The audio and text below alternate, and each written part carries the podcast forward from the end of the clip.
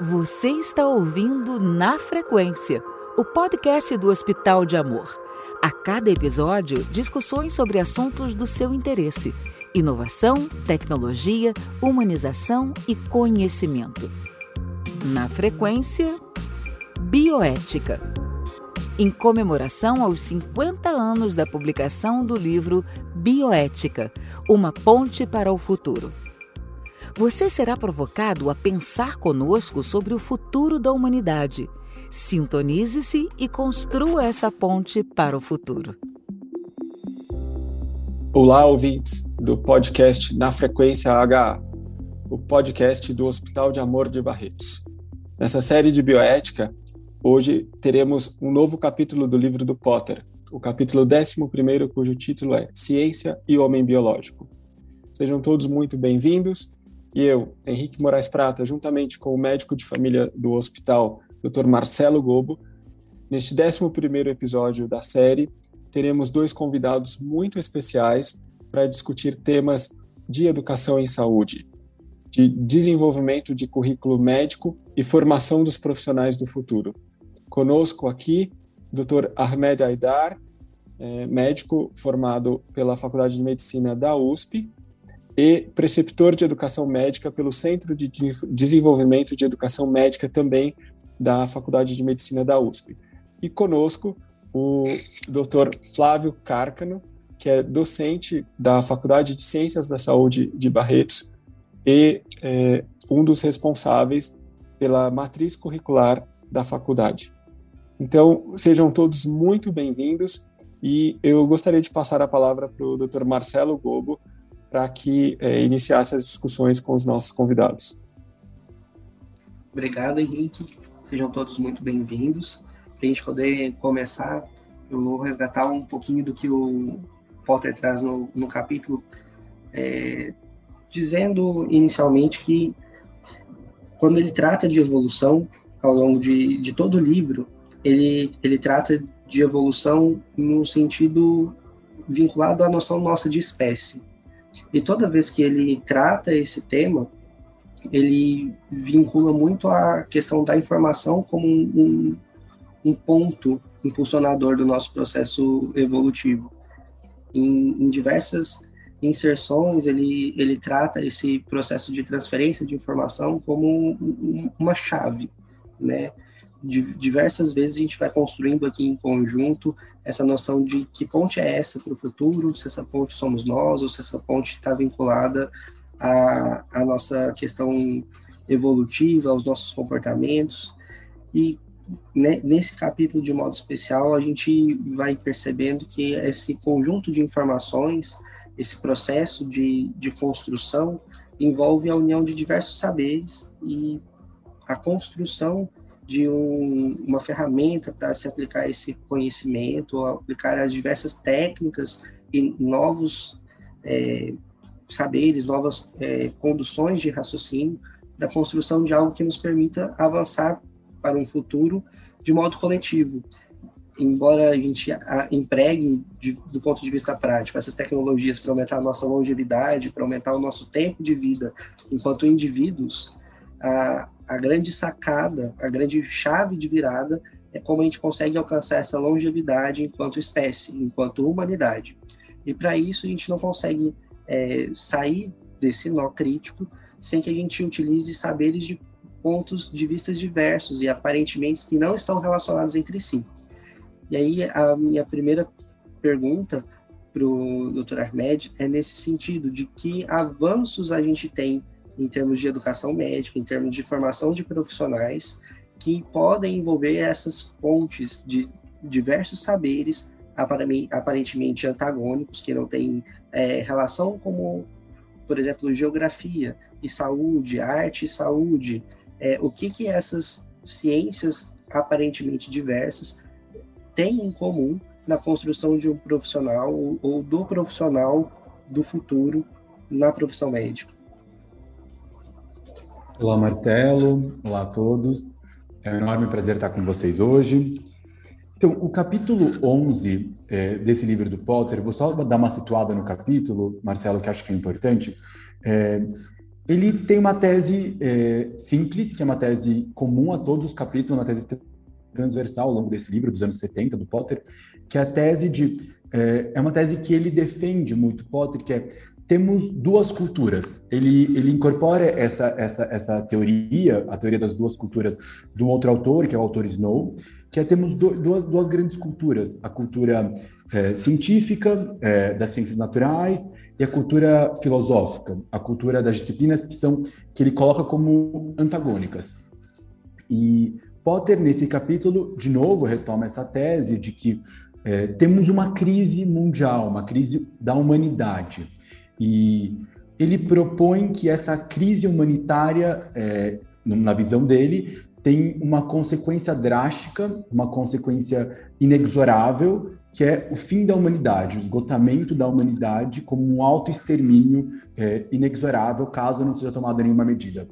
E o Potter diz, é, a partir da construção de alguns argumentos, que caso não haja o controle de natalidade, é, esse fim é inexorável. E ele é, coloca é, alguns argumentos de forma bem clara e diz, por consequência, que seria imoral o não uso de métodos de controle de natalidade, porque seria a forma uh, que, porque o não uso deles levaria a um fim único, que é o fim da humanidade. E aí o Potter traz uma tese muito importante também nesse capítulo, que é o foco numa medicina que se baseie num saber, melhor dizendo, num saber que se baseie é, na na possibilidade de sobrevivência da humanidade como um todo e não da sobrevivência individual. Ele também traz esse segundo argumento, o argumento secundário, mas que aparece nesse, nesse capítulo também. E aí ele, ele direciona esse capítulo, é muito engraçado, Marcelo e Cárcano, porque ele direciona esse capítulo a um grupo específico, ele diz isso. Ele diz que direciona eles, eu vou dizer em inglês, porque o meu livro é em inglês, que é aos survivalists, eu não sei como é a tradução específica em português, mas acho que os defensores da sobrevivência, os lutadores pela sobrevivência, isso é legal para o capítulo, eh, o, o livro dos anos 70. A gente sabe que em 68, nos anos 60, principalmente, havia uma, uma grande revolução e uma conturbação, principalmente no meio universitário francês e no resto do mundo, por uma transformação do que a universidade se propõe a fazer, por uma transformação do que a sociedade espera do saber, a sociedade espera da própria sociedade, do que a gente quer, eh, do que a gente se entende por sociedade, qual que é o rumo que queremos tomar daí em diante. Ele diz que existem aqueles que estão é, indo por um caminho, existem aqueles que estão fazendo essa luta para a garantia da sobrevivência da humanidade. Ele diz que esse capítulo é para esses que querem garantir a sobrevivência da humanidade, ele quer dialogar diretamente com eles. E aí, a, a solução proposta, indo para a sua pergunta, Google, é, a solução proposta por ele é que haja uma interdisciplinaridade, haja uma conversa entre os diferentes saberes, haja o fim da barreira entre as duas culturas. Ele diz que enquanto é, formos é, uma sociedade em que os tomadores de decisão e os técnicos forem separados, enquanto formos uma sociedade em que os técnicos são divididos em feudos, eu vou usar essa palavra que é minha e não dele, em feudos de especialistas, a gente nunca poderá caminhar para um olhar mais holístico sobre essa sociedade e nunca poderemos caminhar para uma proposta de solução dessa sociedade. Essa é a tese do Potter, em linhas gerais, eu diria isso.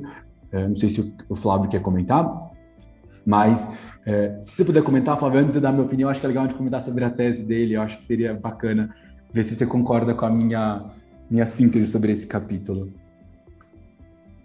Sim, é, obrigado, Ahmed, obrigado, Marcelo e, e Henrique, pelo convite.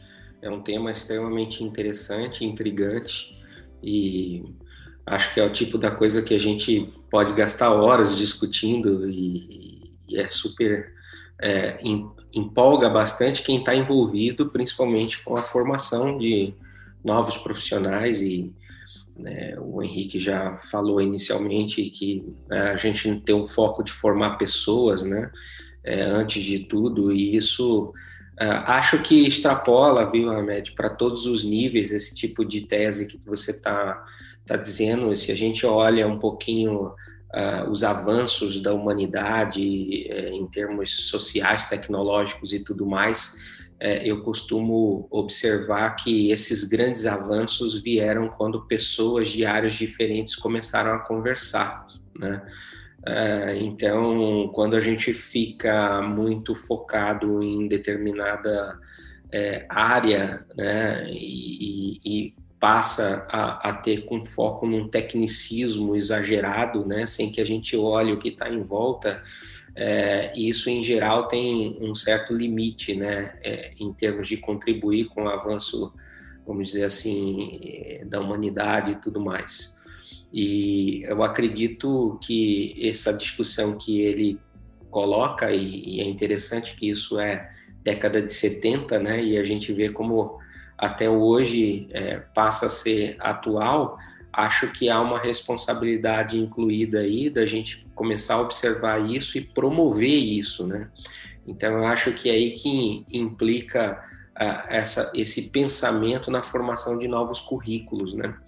E quando a gente olha para a formação médica, uh, o grande desafio que a gente vive hoje é de fato desconstruir em certa parte, a, a, o, o, ideário do que é ser médico de um aluno que chega dentro de um, de um curso novo, né? E colocar para ele é, que, além da parte técnica da medicina, existem muitos outros saberes é, que são fundamentais para que ele se desenvolva um bom médico. Então, eu acho que é, é nesse sentido aí que eu acho que a gente faz a intersecção é, dessa tese que ele coloca e a questão da formação de novos médicos. Mas eu vou, vou deixar a minha a, a fala para os demais, que a gente pode continuar essa discussão. É, eu gostaria de é, acrescentar é, algo ao que o Ahmed falou, Flávio, que é a questão é, da localização histórica da obra do Potter. Ele era um, um professor é, que tinha uma excelente formação humanista, que transitava no ambiente universitário de uma maneira muito livre, né, sem qualquer restrição é, própria do, do departamento no qual ele estava é, localizado, ou mesmo da sua disciplina. Então, ele tinha essa vivência universitária. Na verdade, quando ele publica esse livro em 71, que já vinha sendo escrito, é, o contexto histórico é um pouco esse que o, o Ahmed trouxe, né?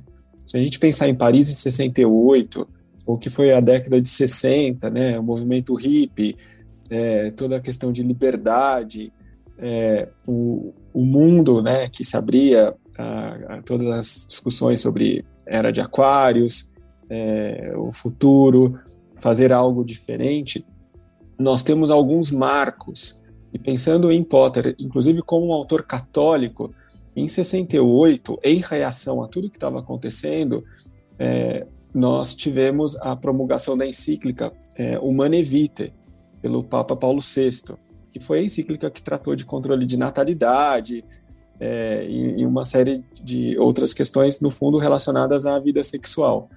É, em 71, o Potter, que era um super é, autor católico, inclusive trabalha Teilhard de Chardin, outros teólogos, filósofos católicos, vem trazer essas questões de natalidade e falar de uma outra perspectiva do controle de natalidade, né, que é tirar é, aquilo que tinha sido um pouco é, a visão da humanevite e trazer um contexto de é, sobrevivência da espécie, né? É, é uma mudança radical de perspectiva. Mas eu acho sempre interessante mudar é, a análise da obra em si para o contexto no qual ela está situada. E aí a pergunta que eu queria é, trazer, um pouco mantendo essa é, perspectiva histórica, né? É, ele fala sobre, num determinado momento do capítulo, sobre os problemas prioritários do nosso tempo, que 50 anos atrás continuam sendo os mesmos problemas hoje. Né? Ele categoriza é, de forma aleatória como a população, paz, poluição, pobreza, política, progresso. É, nós vivemos é, uma super expectativa, acredito eu, com relação às possibilidades da tecnologia na formação, é, formação profissional ou formação técnica é, das pessoas. É, as grandes questões trazidas pela pandemia, os grandes erros, os grandes, é, as grandes falhas foram percebidas na formação geral das pessoas. É, eu acredito que nos últimos 20 anos nós tenhamos colocado todas as apostas na formação técnica e na, te, na tecnologia como aliada dessa formação.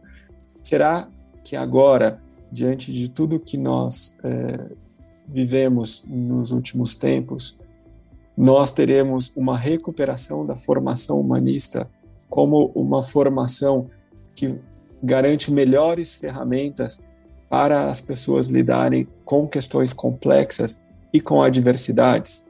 É, o que mais me chamou a atenção é a falta de capacidade de é, uma perspectiva ampliada da maioria das pessoas que discutem pandemia ou que discutem é, ou, ou, que têm é, posições de decisão né, na pandemia.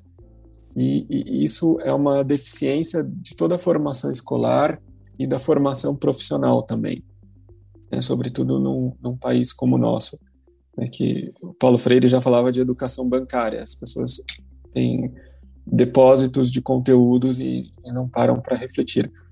Eu gostaria de perguntar para vocês como fica a educação médica depois é, da pandemia e quais são os limites de um ensino é, tecnológico ou técnico é, para a formação de uma pessoa, uma educação para a liberdade né, e autonomia profissional, científica, como colocava Paulo Freire. É, muito legal sua colocação, Henrique, citar Paulo Freire, que era justamente a pessoa que ia citar. É, eu acho interessante que o livro é um livro sobre pontes, né? Eu acho que eu adorei a, o livro é uma ponte para o futuro. E eu acho que o, o que o Potter propõe é uma proposta de criação de pontes entre o que, eu, o que eu chamei de duas culturas científicas ou duas culturas do saber. É criar essa ponte. É, mas eu acho que o que, a gente, o que a pandemia nos ensina, o que o Paulo Freire desde os anos 70 nos diz, é algo para além de uma ponte. É algo que vai para além disso é repensar o próprio porquê existirem duas culturas e por que não uma terceira cultura. É repensar o local onde essas culturas se formam, o meio onde se formam, o local onde essa ponte tem que ser criada. E aí eu gosto que você cita Paulo Freire, porque eu acho que é, é nessa linha que as teorias educacionais construtivistas vão surgindo para pensar a formação médica para além da interdisciplinaridade, para além é, da, da, da, da, convivência de múltiplas profissões, do interprofissionalismo, mas de uma mudança um pouco mais transformadora, usando a própria, a própria palavra que Paulo Freire sempre usa, que é não pensar a educação é, como um processo é, que a universidade sempre e sempre reforça, que é um processo de pegar alguém que não sabe e vou iluminá-lo para chegar ao saber. Uma lógica bem iluminista que a gente está acostumado e que a universidade ainda perpetua. Mas a universidade ser um, um espaço de transformação social. E eu acho que é aí que é, eu discordo em parte da obra do Potter, principalmente quando ele fala que o papel, é, um dos papéis da bioética é aumentar o conhecimento. É, é, ele, usa, ele usa uma frase assim, é, é precisaremos é, algo, é, precisaremos, não conseguiremos atingir essa solução com uma solução técnica, a não ser que iluminemos todos imediatamente. Ele usa, estou fazendo uma tradução livre aqui do, meu texto, mas é de novo na mesma lógica iluminista.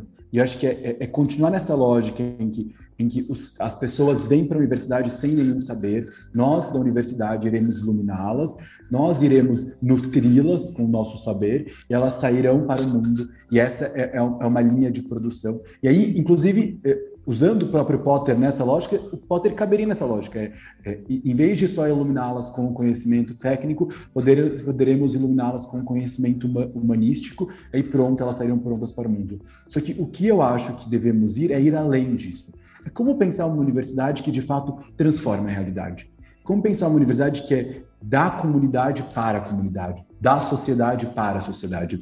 Como pensar uma pedagogia que propõe a autonomia do sujeito, uma, uma, pedagogia que propõe que aquele estudante seja autônomo, seja imerso numa realidade. Como formar um, um profissional da saúde, ou especificamente um médico, é, que, se, que, saia de um, de, um, de, uma, um, de um local, consiga entender os problemas daquele local e possa atuar naquele local. Como pensar no médico que possa está conectado com essa realidade e não está enclausurado em torres de marfim. Como pensar uma universidade que seja crítica, em últimas palavras, seja que proponha reflexão, que não proponha estudo puramente, mas proponha o, o, próprio ato de pensar o pensamento, proponha metacognição, né, que é o ato de pensar o próprio pensar, ato de pensar o próprio saber. Como propor isso na, na, na reflexão em saúde? Porque se a gente não propõe isso na formação profissional, na formação é, dos estudantes e futuros médicos, a gente faz com que eles se tornem, de novo, as pessoas que vão iluminar os próximos que virão. Depois, quando é, eles forem os professores, não repetir a mesma lógica.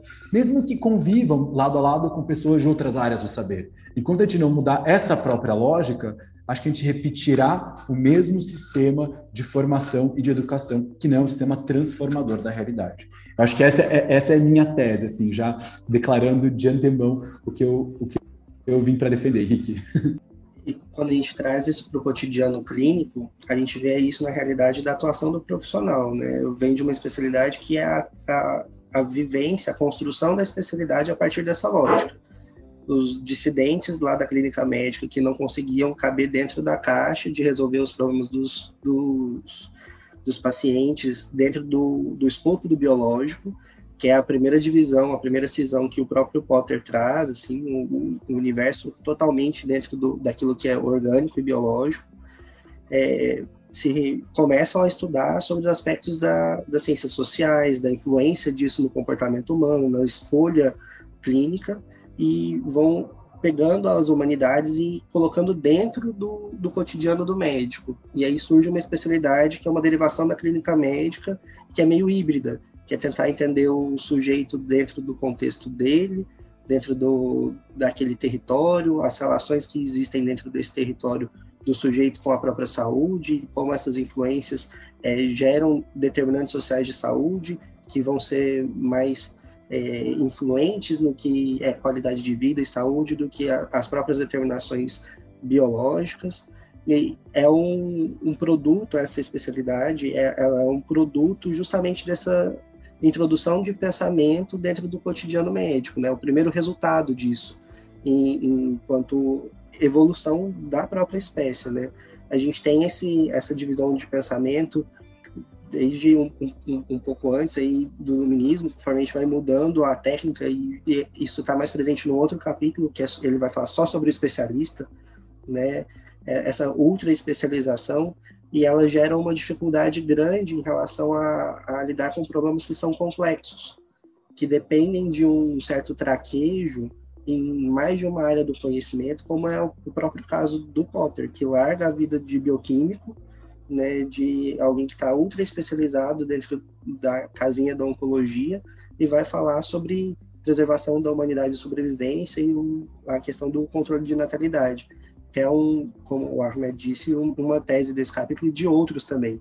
Essa é uma temática muito importante para ele, né? Se a gente não limitar o tamanho da humanidade, a humanidade não é sustentável e os recursos são, são finitos e tudo dentro dessa perspectiva de, de ser um, um autor com uma forte influência religiosa, com um, um forte, uma forte preocupação com é, esse legado e essa finitude do, do, dos aspectos é, de recursos mesmo, né? Ele vai falar sobre a questão da agricultura, de produção de alimentos, de, do, do quanto a gente não consegue manter, bancar o mundo é, aqui e viável ao, ao longo do, dos próximos anos se a gente não olhar para o nosso número, né? E aí ele vai discutir todo o pensamento a partir desse argumento.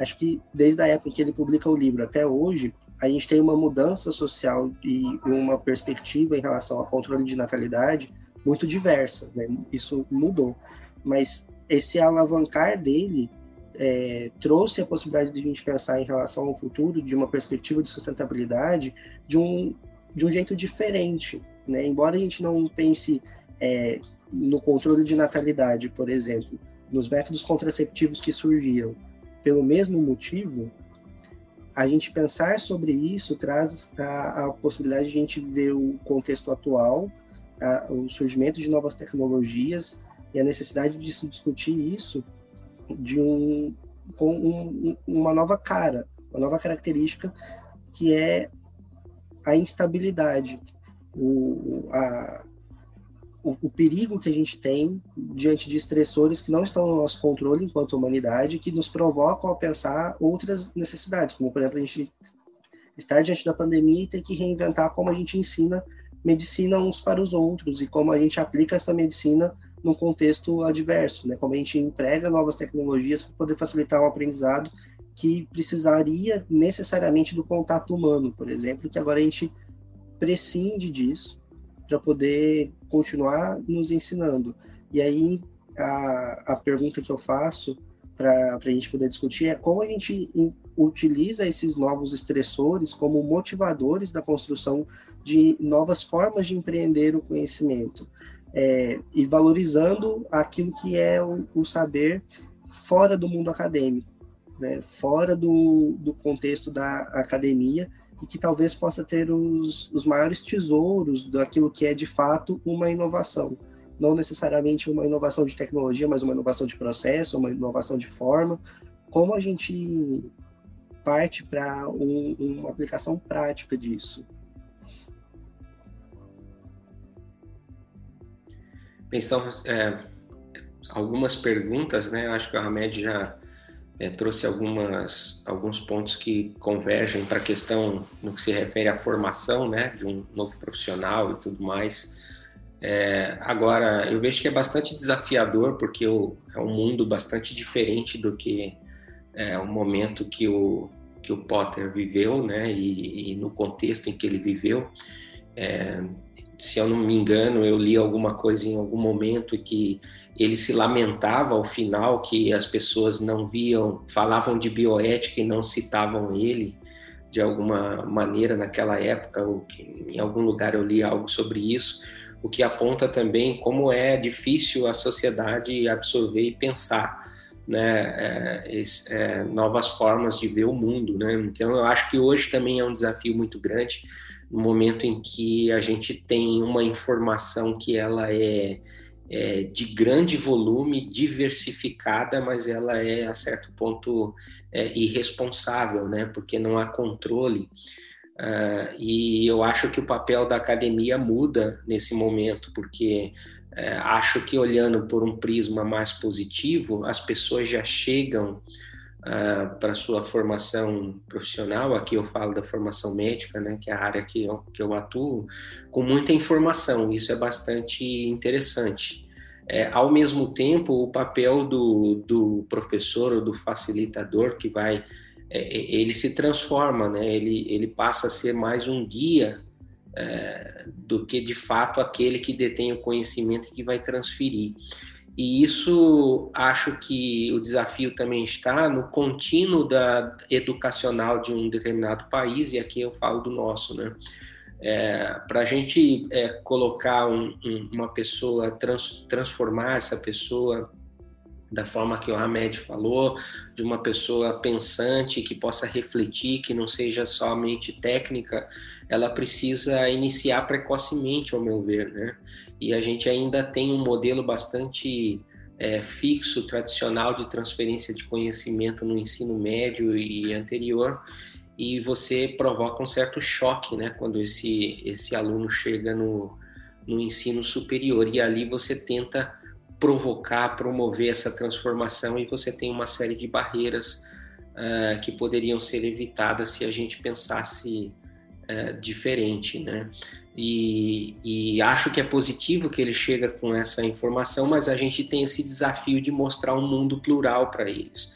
E eu acho que faço referência aqui também àquela contextualização que o Hamed colocou, né, da diferença do técnico e das áreas filosóficas, né? O primeiro desafio é de fato dizer para ele, olha, para você se tornar um profissional médico, você precisa primeiro desenvolver sensibilidade para observar. Você precisa primeiro entender qual é a sociedade em que você vai atuar, né? e a pluralidade dessa sociedade. Então, esses saberes, esses conhecimentos é, é, ainda é bastante desafiador, porque o aluno que chega e que não, não tem esse, esse preparo de pensamento desde antes, ele ainda enxerga isso é medicina, isso é não medicina. E a gente tenta colocar que tudo é medicina, porque na verdade medicina é você enxergar o, o ser humano na sua totalidade. Então, são pontos aí que, que eu acho muito é, interessantes e que a gente precisa, de fato, é, ter uma certa é, penetração desse pensamento. Uh, citaram Paulo Freire, mas desde o que Vygotsky né, defendeu e colocou, a gente implementar isso de uma forma um pouco mais prática desde o início do contínuo educacional e não delegar só para o ensino superior, porque o desafio fica ainda maior, né? É, esse é o ponto, Flávio, e eu já conheço o Ahmed há alguns anos, é, desde, acho que desde o primeiro ano de medicina ele participou do, do GPBio, do Grupo de Estudos e Pesquisas em Bioética e Biodireito da Faculdade de Direito, é, e eu também, como ex-aluno da FEFELESH, de Filosofia, eu sinto muito é, essa ausência de formação em pensamento crítico nas pessoas. Eu acho que conteúdo a pessoa apreende por si só, ela, ela busca informação. E eu até vejo como um, digamos, um problema esse excesso de informações que a pessoa traz ou essa confusão entre acesso à informação e formação. Formação é uma coisa completamente diferente. Isso teria que começar diferentemente para é, chegar um, um, indivíduo crítico é, na idade adulta, desde é, da creche, né, onde ele está. É, e eu, por exemplo, tive a oportunidade de visitar a Escola da Ponte em Portugal e, e ver tudo que foi feito lá, a forma como eles trabalhavam é, de uma forma bem é, quase revolucionária o, o, a presença em sala das crianças, mas a gente não precisa é, ter um modelo diferente como escola da Ponte ou escola da aplicação da USP. A gente pode ter um, modelos que promovam essa autonomia e, e esse olhar questionador ou crítico e também um olhar sempre voltado à, à formação da pessoa enquanto é, um ser em transformação e disposto a transformar o mundo. Né? Então, essa questão da, da bagagem de chegada dos alunos em graduação, para mim, é um, é um ponto de atenção antes de ser é, algo favorável a eles. Né? Como você bem colocou, eles querem o tempo todo saber se isso é medicina ou se isso não é medicina. Né? E existe uma desvalorização das disciplinas transversais, que são exatamente aquelas que não têm lá o, o script fechado é, em questões fisiológicas, biológicas, médicas, né, o que seja. Agora, eu vejo, é, eu sou leigo, né, na área da saúde, né, toda a minha formação é, em humanidades ou ciências sociais aplicadas, mas eu vejo é, a formação em saúde, sobretudo a, a formação médica, num ponto é, complicado e que é o ponto que já foi complicado lá atrás para o direito e que o direito resolveu de outra forma, né? quando se optou pela abertura de cursos jurídicos no Brasil, né, foi aberto Largo de São Francisco e Olinda, a questão era: vamos formar juristas ou vamos formar operadores do direito, técnicos, pessoal capacitado para operar o direito né, no país? É, e eu enxergo que o ensino médico está um pouco nesse ponto. E, e, na verdade, estão formando operadores da medicina.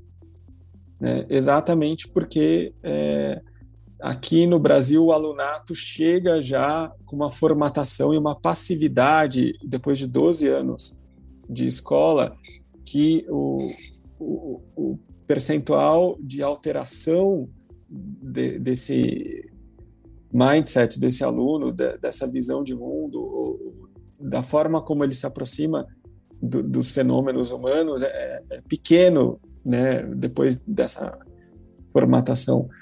Então, eu, eu queria ouvir de vocês assim, como, como vocês enxergam o, o, que é a formação médica hoje? Né? Quais são as possibilidades ou, ou quais são é, perspectivas melhores é, para esses profissionais que hoje estão numa graduação em medicina ou em outras áreas da saúde? Henrique, antes de responder especificamente essa pergunta, eu gostaria de fazer um, um comentário interessante, assim, que você falou. É, é, o próprio, é, e aí de novo eu falando sobre o próprio capítulo, Ciência e Homem Biológico, o Sim. Potter é, fala sobre essa aproximação entre os saberes.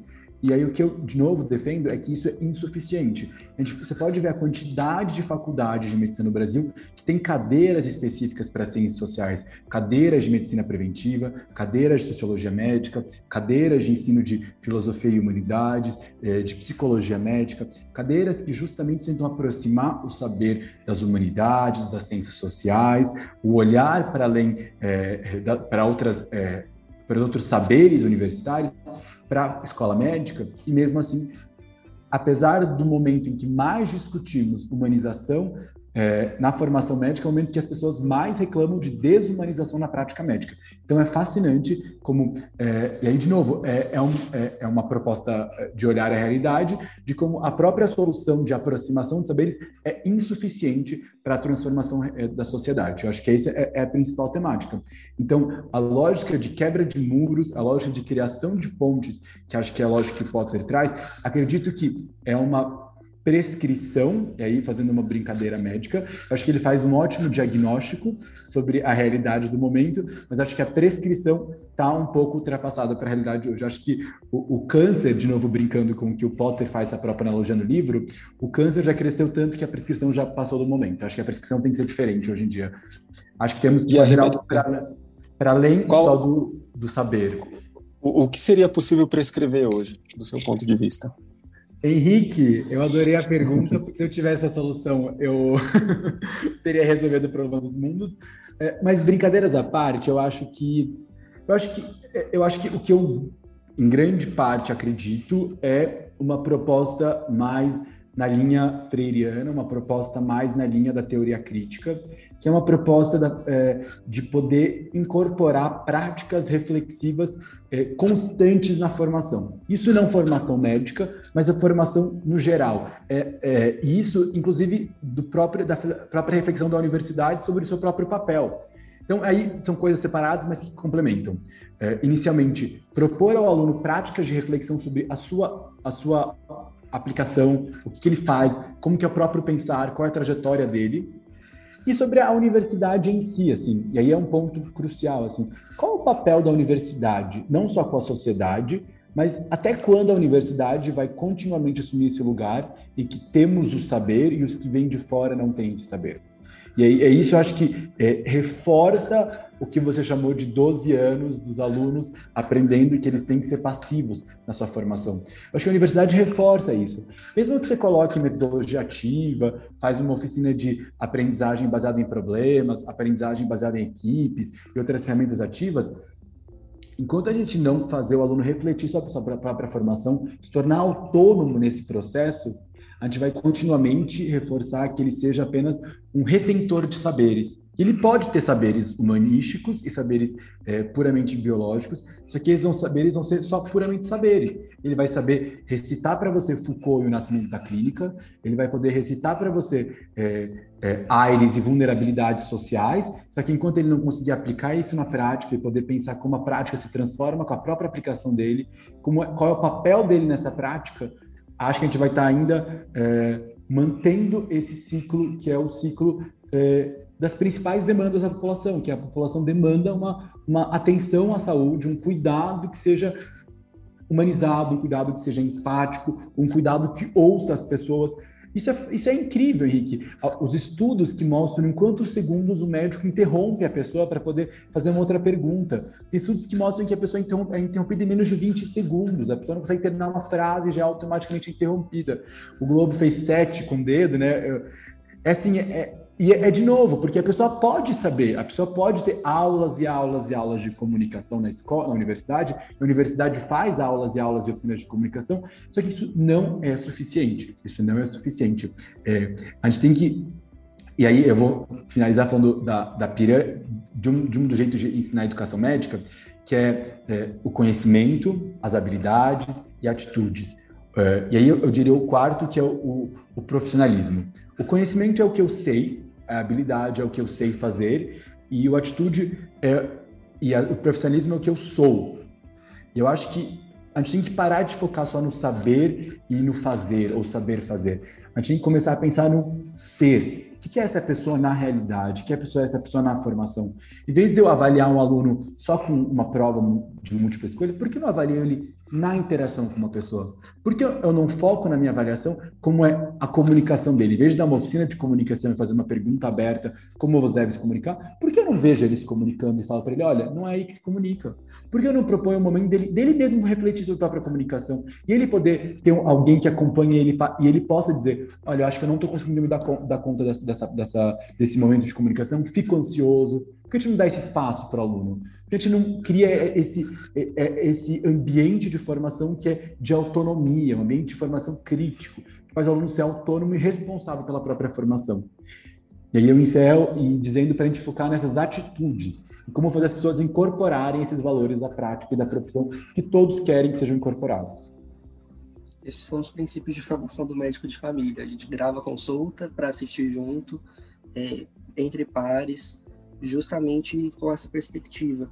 Eu fiquei me perguntando que se será, né, que talvez a grande ponte seja a desconstrução de um muro, que é o saber com S maiúsculo morando só dentro da universidade, né? ou só dentro dos campos acadêmicos, independente da, da caixinha deles, né? se é um campo de ciências exatas, se é ciências humanas ou biológicas, é, mas no sentido de será que na comunidade ou fora da, do, do ambiente acadêmico. Não há um espaço também de saber igualmente rico, é, igualmente válido e que possa ser aproveitado esse, essa desconstrução do papel do profissional de saúde como o, o especialista ou detentor do, do saber, então eu sei meu paciente não sabe, ou eu sei ou a comunidade não sabe, e essa invalidação desses saberes justamente para a construção de aplicação até de novas formas de, de conhecimento, novas formas de, de, de se praticar o, o, o, nosso cotidiano, mas de uma maneira que ele seja realmente transformador na prática, né? Porque a, a impressão que dá é que a gente forma profissionais que são operadores e que na hora que você prescreve, na hora que você fecha a porta do consultório, nada muda, justamente porque você não tem o, o saber daquela realidade, daquele contexto, uma coisa que a gente chama de competência cultural dentro da, da nossa área de formação, que é entender justamente esse contexto do sujeito pela perspectiva do próprio sujeito, né? A gente está querendo é, eu, eu queria voltar num ponto que o, o Ahmed colocou, que é a responsabilidade da pessoa pela própria formação. Nesse ensino é, brasileiro que formata e, e, torna durante 12 anos é, os alunos em, em, pessoas extremamente passivas né, e consumidoras é, de, de depósitos de conteúdo, de conhecimento, é, é desensinado qualquer forma de busca independente de saber. E aí, saber é diferente de informação. Né? E eu sinto que os alunos, quando chegam na graduação, eles têm uma perspectiva de consumidores, é, uma perspectiva consumerista do que é, devem dar a ele. Isso tanto em universidades públicas quanto em faculdades particulares. E essa expectativa consumerista é fruto desse histórico escolar de eh, total é, inatividade, digamos. Um, um, aluno que seja formado em escolas tradicionais, é, sem nenhuma proposta diferente aqui no Brasil, ele chega completamente é, neutralizado numa graduação. Mas, apesar disso, com grande acesso à informação e com uma expectativa de, de consumo de conteúdos formatados ainda maior na graduação, para depois ele continuar a linha de montagem é, na sua carreira. Eu fico pensando em, em que maneira é possível mudar a expectativa dessas pessoas e gerar um impacto que desconstrua é, essa experiência anterior e que o abra para uma é, vida é, de uma maneira diferente, né? Porque o ensino aqui no Brasil, inclusive, é, se nós pensarmos é, em algumas faculdades dentro de universidades, ele é ainda mais limitador do ponto de vista de, de muros que cria, né, como o Ahmed colocou. E então eu me questiono muito isso. E quando nós pensamos em educação médica ou em educação em área da saúde, é, onde há uma supervalorização da técnica, né, uma, é, em razão da premissa de que o conhecimento é, se altera muito rapidamente, a, a, inclusive a forma de apreensão ou valorização ela é muito estatística, ela é muito relacionada à, à atualidade e estatística, como um, um profissional formado nessas condições é capaz é, de transformar o mundo, e aí pensando no mundo, o mundo mesmo, e não o, o mundo de atuação profissional. Né? De que maneira é possível mudar as, as vidas das pessoas numa graduação? Eu acho que essa discussão ela é não só da medicina, mas é de, de todas as graduações e tem muito a ver com o norte que eu entendo que deveria ser o norte verdadeiro da formação é, de uma graduação, que é o perfil do egresso. Né? Qual é o perfil do egresso de um curso de graduação? E esse perfil ele dialoga diretamente com quem são é, as pessoas da minha sociedade do meu país, né, ou do mundo, é, quem eu estou formando, porque a graduação é, é, em regra, a última oportunidade de, de oferecer é, novas perspectivas para uma pessoa. Então, é, eu gostaria de entender um pouco como vocês veem essa questão da total falta de autonomia né, no perfil do egresso é, da maioria das graduações. Eu estou de acordo assim com muito do que do que foi falado até agora e tentando responder um pouco o que você está colocando, Henrique.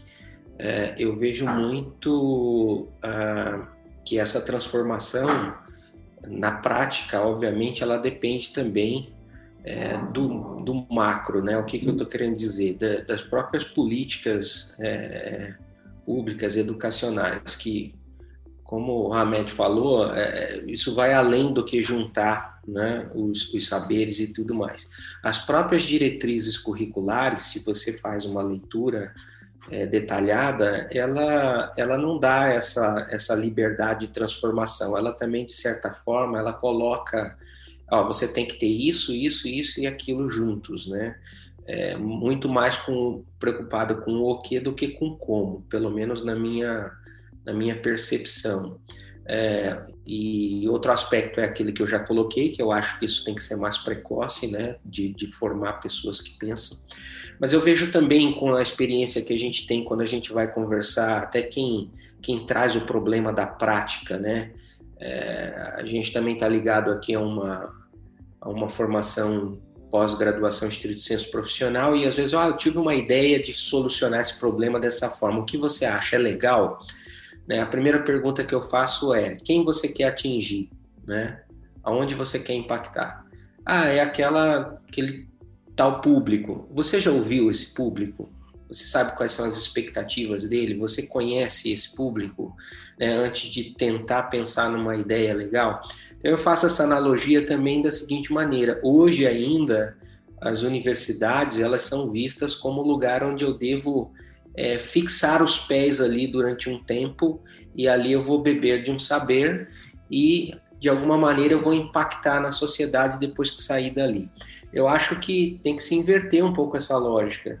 É, e ainda mais hoje que você tem esse alunado que vem com essa visão muito é, de cliente, né, que ele tem ali algo a receber é, de alguma maneira, é responsabilizá-lo desde o início de alguma maneira, é criar mecanismo que coloque ele como responsável por soluções desde o início da formação.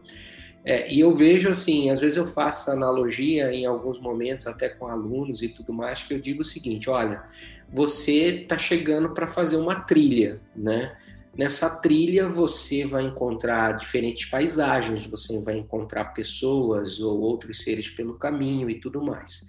Mas eu vou te dar uma localização onde, quando você tiver com sede, você vai encontrar água. Então, eu acho que a, a universidade tem que ser essa fonte ali onde, de vez em quando, ele volta para beber, para ganhar fôlego, para ganhar energia, para seguir com seu aprendizado autônomo. Né? Essa, essa, essa autonomia dele perceber e como vai interagir, como vai solucionar os problemas que ele encontrar pelo caminho, ele tem que ser capaz de fazer sozinho. Mas a universidade pode ser um lugar onde ele vai beber de informações e, e, e, se munir de alguma maneira, ter pessoas que possam guiar, e não ser o lugar onde é, ele vai morar ali é, durante muito tempo. Então, essa, tudo que foi falado da desconstrução do muro, de ser um, um, uma pessoa é, é que, que possa transformar o mundo, eu acho que parte de primeiro dar condições para ele conhecer esse mundo. Né? Então, é, vejo também que é um desafio essa questão de ele sempre achar que alguém precisa passar alguma coisa para ele. Então, a melhor forma é responsabilizar ele desde o início. Isso isso está em todos os níveis, sabe, Henrique? Outro dia a gente estava discutindo é, nessa situação de pandemia que você comentou também, é, que os alunos não participavam, isso em pós-graduação, não estou falando de graduação, não participavam muito, não interagiam muito das reuniões e tudo mais, se preparava algo interessante, mas eles eram um pouco apáticos e tal. Então, assim, eu colocava que, assim, olha, um dos caminhos é responsabilizá-los, né? Então, nas próximas sessões, você vai ter um responsável que é moderador, e você vai ter três que são responsáveis por comentar aquilo, fora o apresentador, né?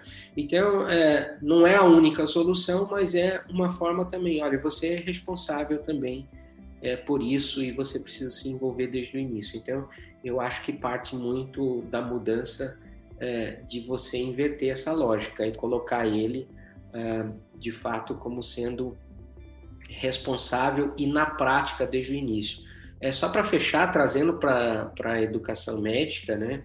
É, as diretrizes colocam, olha, o aluno tem que estar tá em contato com o paciente desde os primeiros é, anos do curso. Né? Só que aí na prática o pessoal transforma isso em colocar ele, depositar o aluno em algum lugar onde tenha pacientes. Não basta isso, né? De alguma maneira ele tem que se envolver com uma observação clara daquela sociedade, daquela realidade é, entender os problemas, né? É, desenvolver práticas, acho que o Ahmed já falou sobre isso, é, práticas metacognitivas, de pensar no que ele está pensando, é, e, e, trazer e propor soluções, né?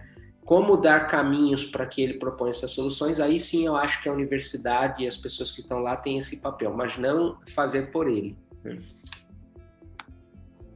Henrique, é, só para eu também não me alongar, é, você traz de uma pergunta como resolver esse problema, né?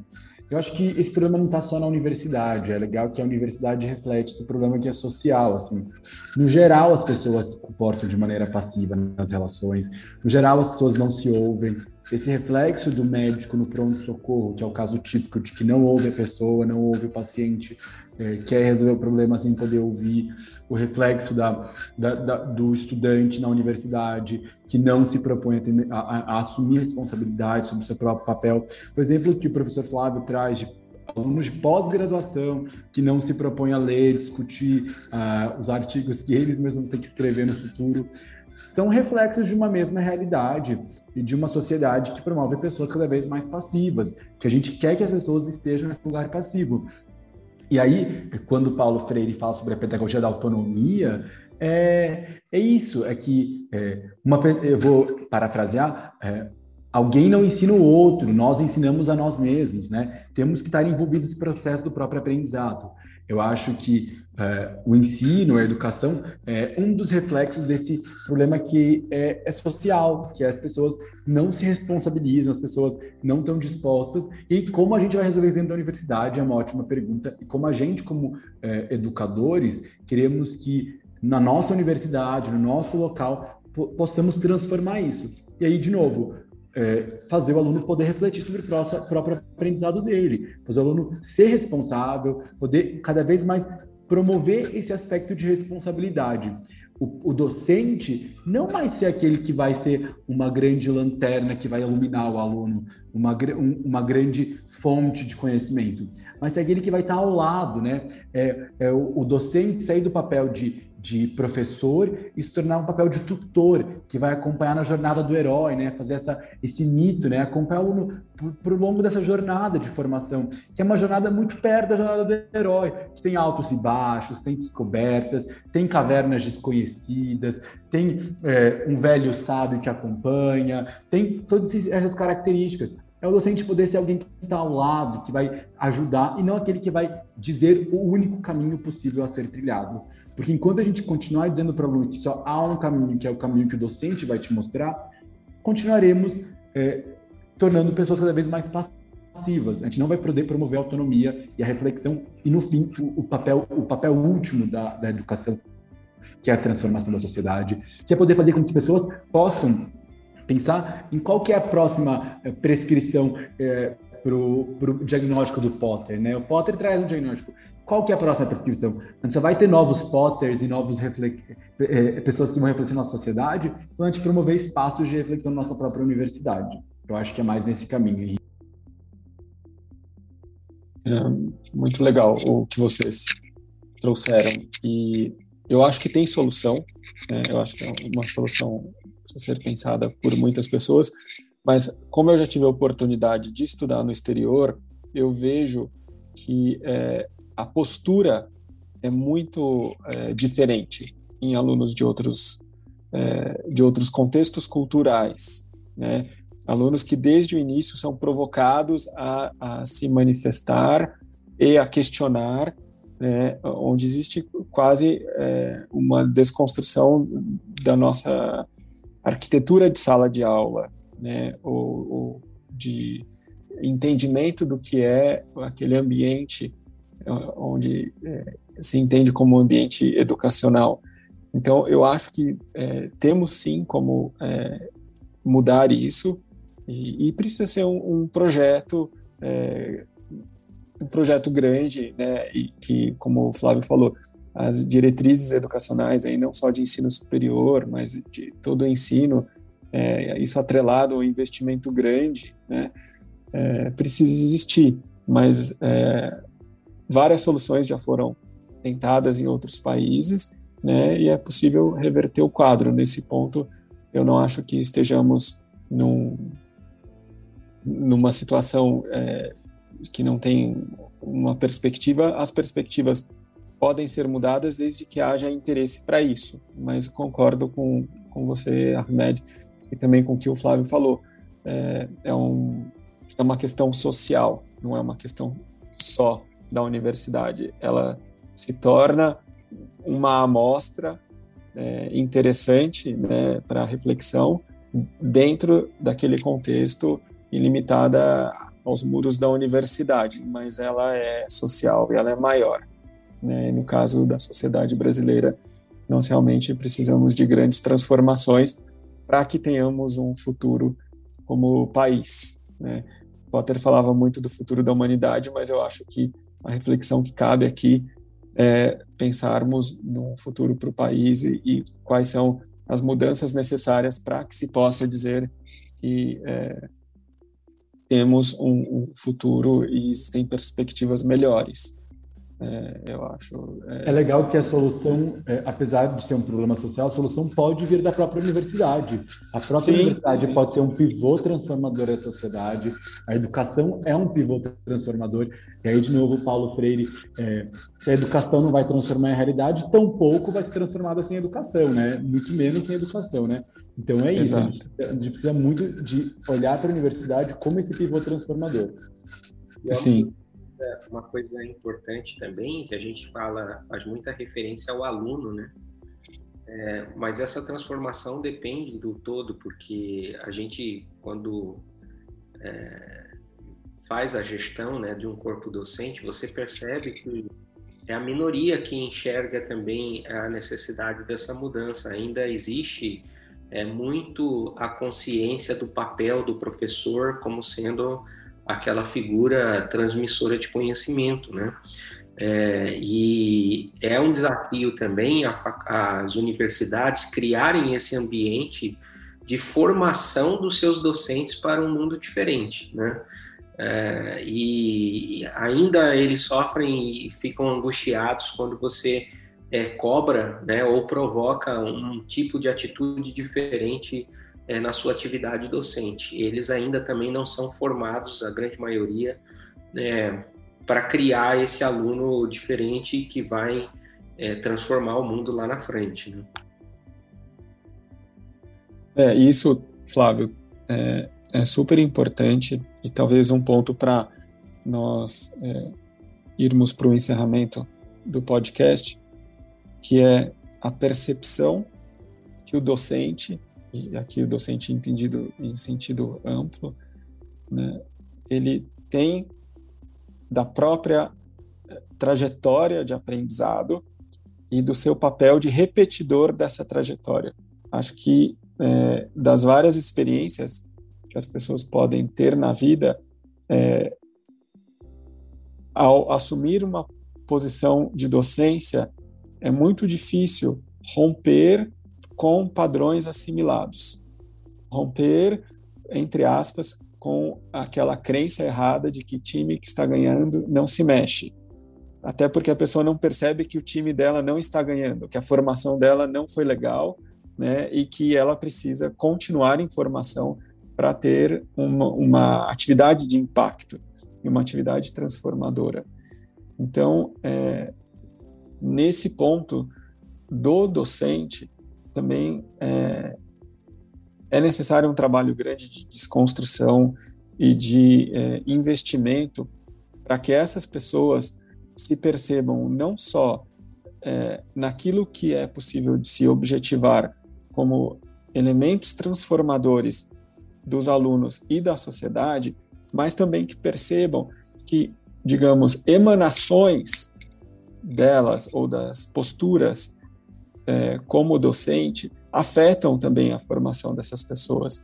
Então, se eu tenho uma postura que não é, incentiva é, algumas atitudes ou que não gera uma inquietação ou uma é, mobilização num determinado sentido do alunato, ou, ou mesmo é, da instituição onde esses docentes estão inseridos, eu, eu não vou exercer ou eu não vou cumprir a minha missão. Cumprir a missão docente não é bater cartão e ficar 50 minutos numa sala de aula falando. Isso, hoje em dia, tem programas que fariam muito melhor do que a maioria é, das pessoas que enxergam a docência dessa forma fazem.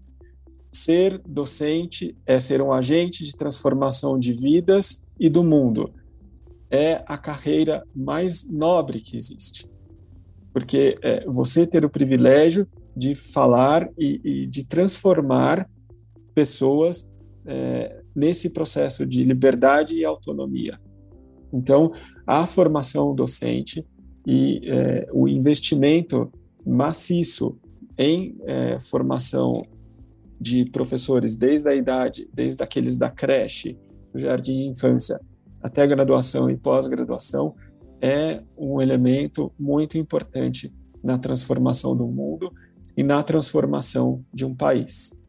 né? E eu gostaria de abrir para vocês para colocações finais, mas já coloco desde já que, é, na minha visão, é necessário um investimento muito grande em educação, em formação docente e um projeto de grande transformação de educação no Brasil.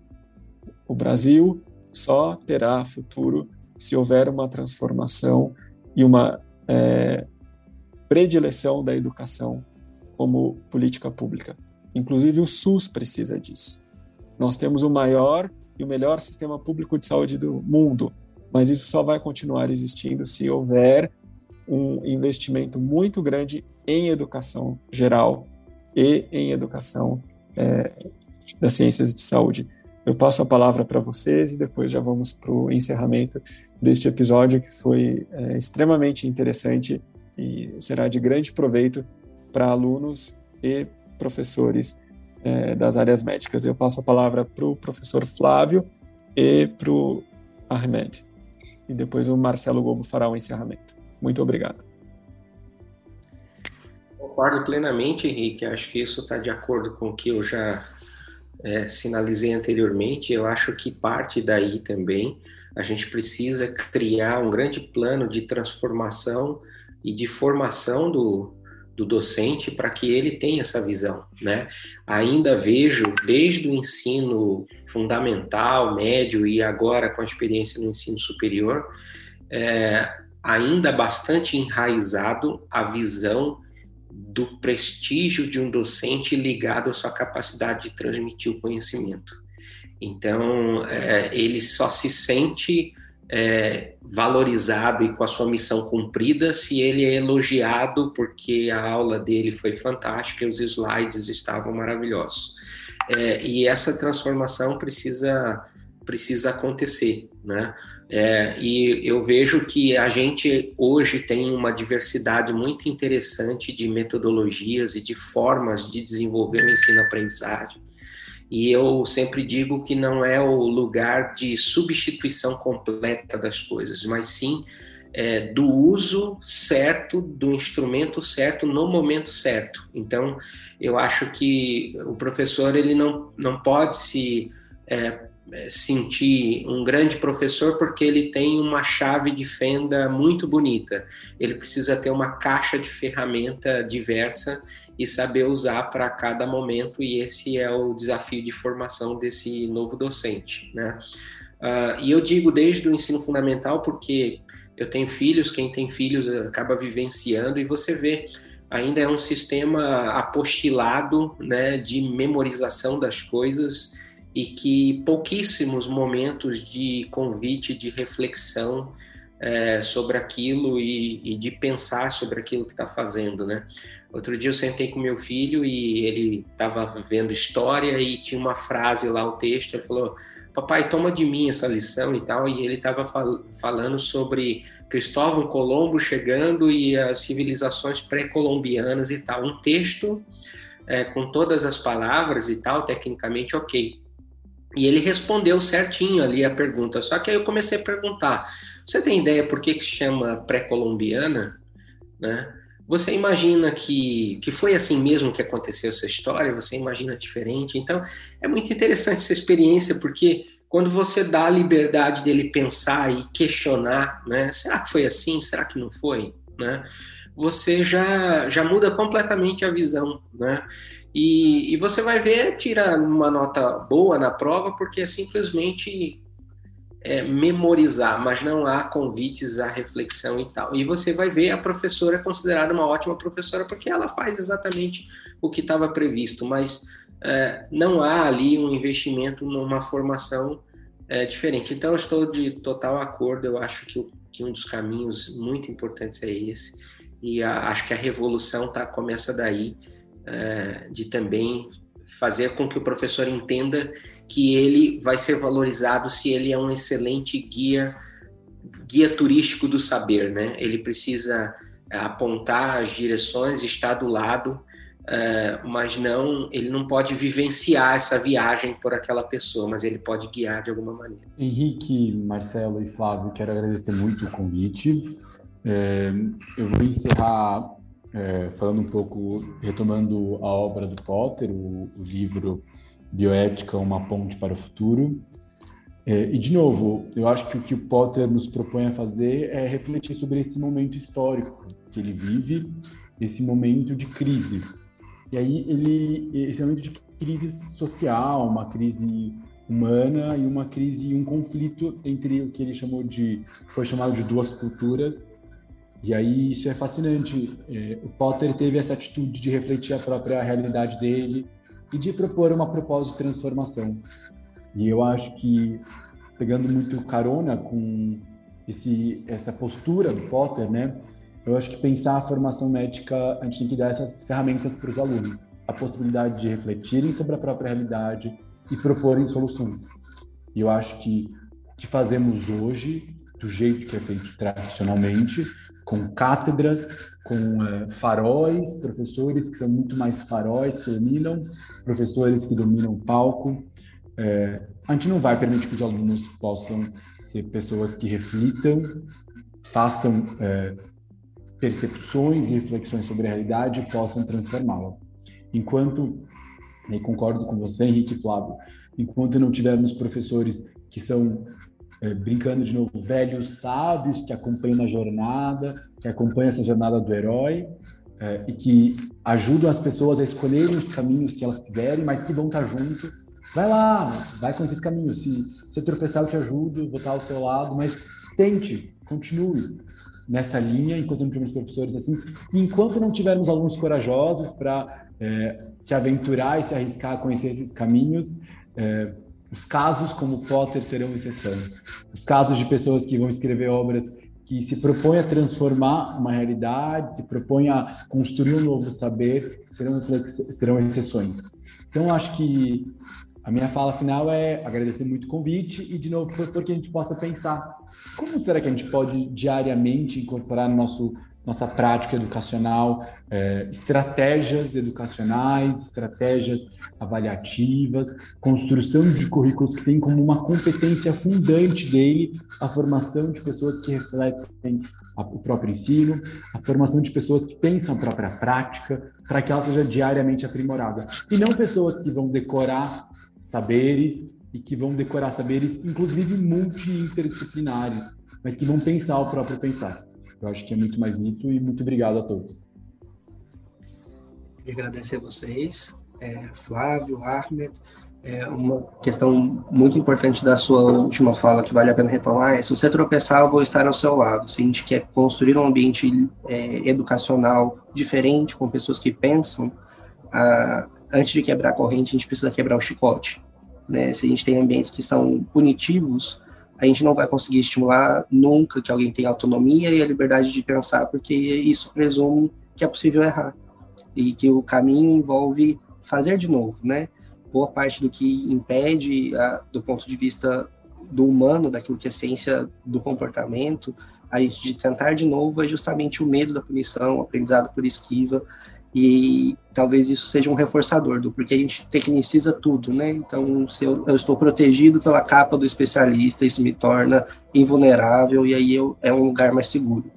E é, é extremamente é, necessário que a gente se arrisque para que a gente possa desconstruir esse papel e valorizar outros saberes, né? Ir para o campo do desconhecido, do eu posso tentar e se não ficar como eu gostaria, tentar de novo. Talvez essa seja uma das muitas pontes que a gente pode construir, é, voltando para o nosso motivador aqui, para o nosso método, que é a discussão do Potter. Talvez não haja uma ponte, haja várias pontes, e mais do que, do que isso, a gente constrói essas pontes é, reinventando, tentando e construindo e reconstruindo. É, acho que esse é um, um, dos episódios mais bonitos que a gente teve no nosso podcast até o momento, justamente porque a gente está aqui construindo. Muito obrigado a todos vocês e aos nossos ouvintes que estão aí conosco. Muito obrigado e fica já o convite para o próximo episódio. Você ouviu Na Frequência, o podcast do Hospital de Amor. Obrigado por estar conosco e construir essa ponte para o futuro. Sua doação nos ajuda a compartilhar conhecimento e salvar vidas. Entre nessa sintonia. Acesse hospitaldeamor.com.br barra doe e faça a sua doação.